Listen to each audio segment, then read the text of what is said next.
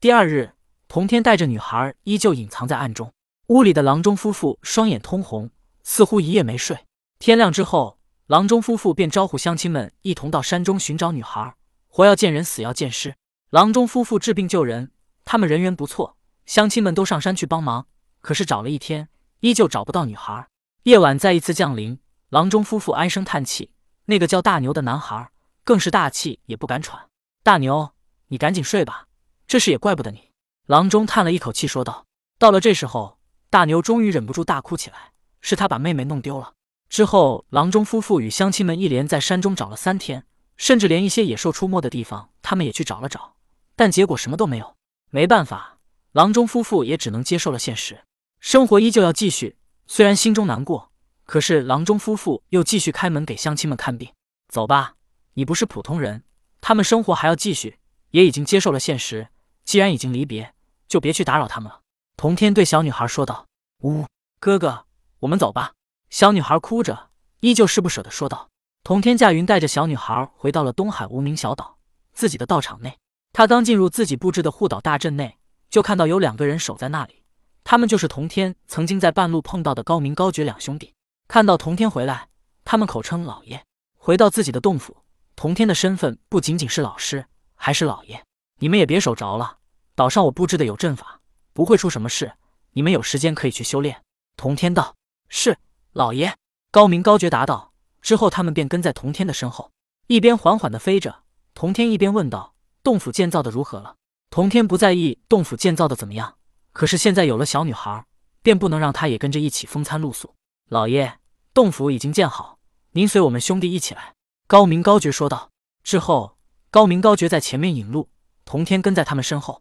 童天一路行来，他并没有见到什么建造好的高大洞府，倒是跟着高明高觉来到一处山涧。只见一道银白飞瀑从山顶而下，激起阵阵浪花；而在瀑布之下，有一汪深潭顺流而下，直通东海。老爷，请随我们来。高明高觉对童天道。之后，他们率先飞入了瀑布之内。童天运转灵气护住自身与小女孩，以免被水打湿。他们跟在高明高觉身后，也一同进入了瀑布之内。只见瀑布之内无水无波，有一座铁板桥横贯于石窍之间，桥下之水顺着石窍之间倒挂流出去，遮蔽了桥门。童天与小女孩一起跟着高明高觉继续往前走。只见里面有石凳、石桌、石床、石盆、石碗，只不过这些摆放还很杂乱，很显然是刚弄好不久。而在里面最深处有一座高台，台上是一个石座，而妲己等三妖还在里面忙碌着。童天几人进入之后。妲己等三妖已经察觉到了，他们停了下来，纷纷到童天面前行礼。你们为何会想到在此建造洞府？童天疑惑地问道。他知道有洞府在海底的，比如龙宫，还有洞府在山中的，可是，在瀑布之后的洞府，他还是第一次见。妲己行礼之后说道：“老爷，我们姐妹商议一番之后，知道老爷不喜张扬，但老爷身为圣人，洞府也不能太差，所以我们便在这瀑布之后凿出了这么一座山洞，不进入瀑布。”外人根本察觉不到这里还有洞府。当然，妲己等三妖商议之后，最担心的还是自身的安全问题。在瀑布之后，安全性也大大提高，就算有外人入岛，都未必能发现瀑布后的洞府。听到妲己如此说，童天夸赞道：“你们有心了。”这时，妲己又指着前面不远处的一座石阶道：“老爷，这石阶我们已经立在这里，请您在上面题字。你们既知我不喜张扬，那么这次不提也罢。”童天道。老爷虽然不喜张扬，但我们洞府也不能无名无姓，还请老师题字。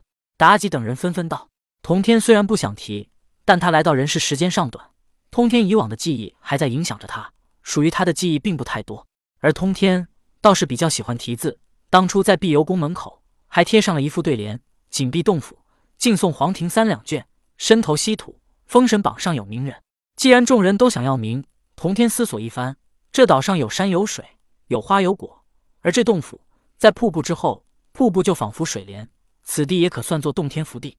想了之后，同天便运转灵气，以指为刀，在石碣之上写下了一句话：“花果山福地，水帘洞洞天。”